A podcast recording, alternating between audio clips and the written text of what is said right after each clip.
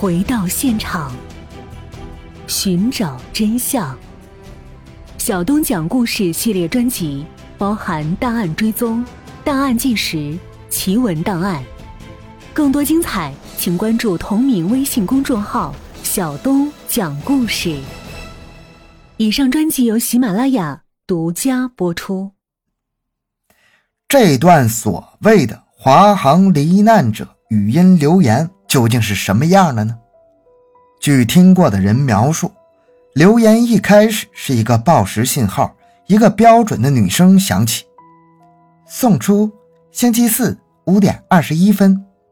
这是电讯公司设置的服务语。随后留言里是长达十秒的哭泣声，声音听起来像是一个男人，似乎是在用闽南语在说着。我不要待在这里。之后又是十秒的哭泣声，最后十秒又继续一段很模糊的男性声音，只是模糊的听到“不要，我不要死，我不要死在这里”的混乱的声音。最后有一句稍微明显的带着啜泣的自语声：“我怎么会死在这里？”然后语音自动切断。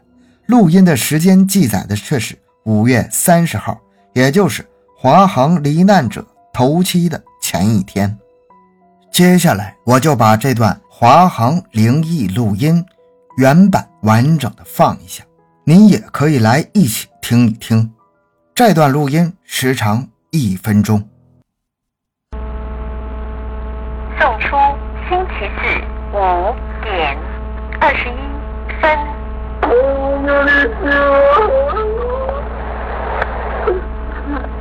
我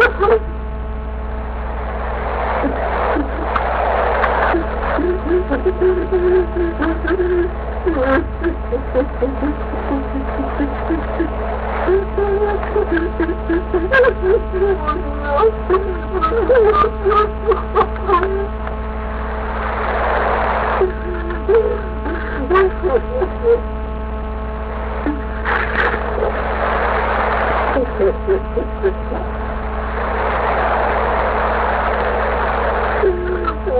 要死了！那天我都，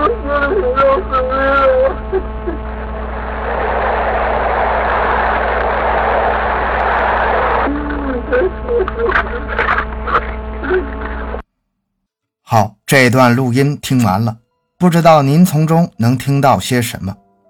随后。语音留言在网络里飞速传播，短短十几天就飞越了台湾海峡，成为了两岸三地华人网民十分关注的话题。而这段华航罹难者语音留言，在网民看来十分诡异的地方在于：第一，台湾方面找不到录音发来的来源；第二，CI 六幺幺航班坠毁后不长的时间就有救援队去搜救。机上的两百多名乘客已经全部遇难，基本没有留下活口。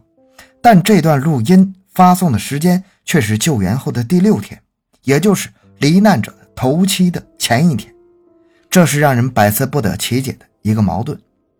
第三，网络上对于这个事件还流传着一个版本，即台湾屏东县的张先生实际上是在二零零二年五月二十四日就收到了这个语音留言，只是他没有留意。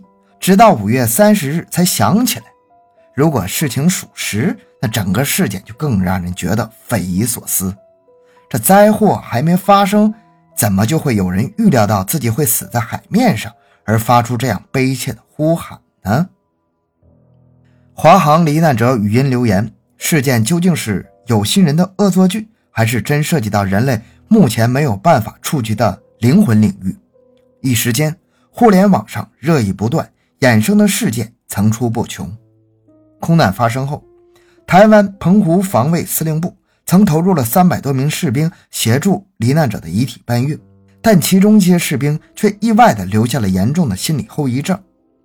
两千零三年，澎湖地区一名彭姓的陆军士官自杀身亡。根据他军中的好友透露，他死前曾经多次向同僚们透露，说自己常做噩梦。在梦中梦到华航一名罹难者的空姐要求与他冥婚，想来这位士官不堪压力的煎熬终于走上了极端。以至后来，更多的传说浮出水面，比如有消息称，华航曾参与过运送千岛湖事件的死者回台湾，后来运送尸体的飞机坠毁于日本名古屋之后，华航又派了另外一架飞机去运送尸体，而第二架客机就是 CI 六幺幺。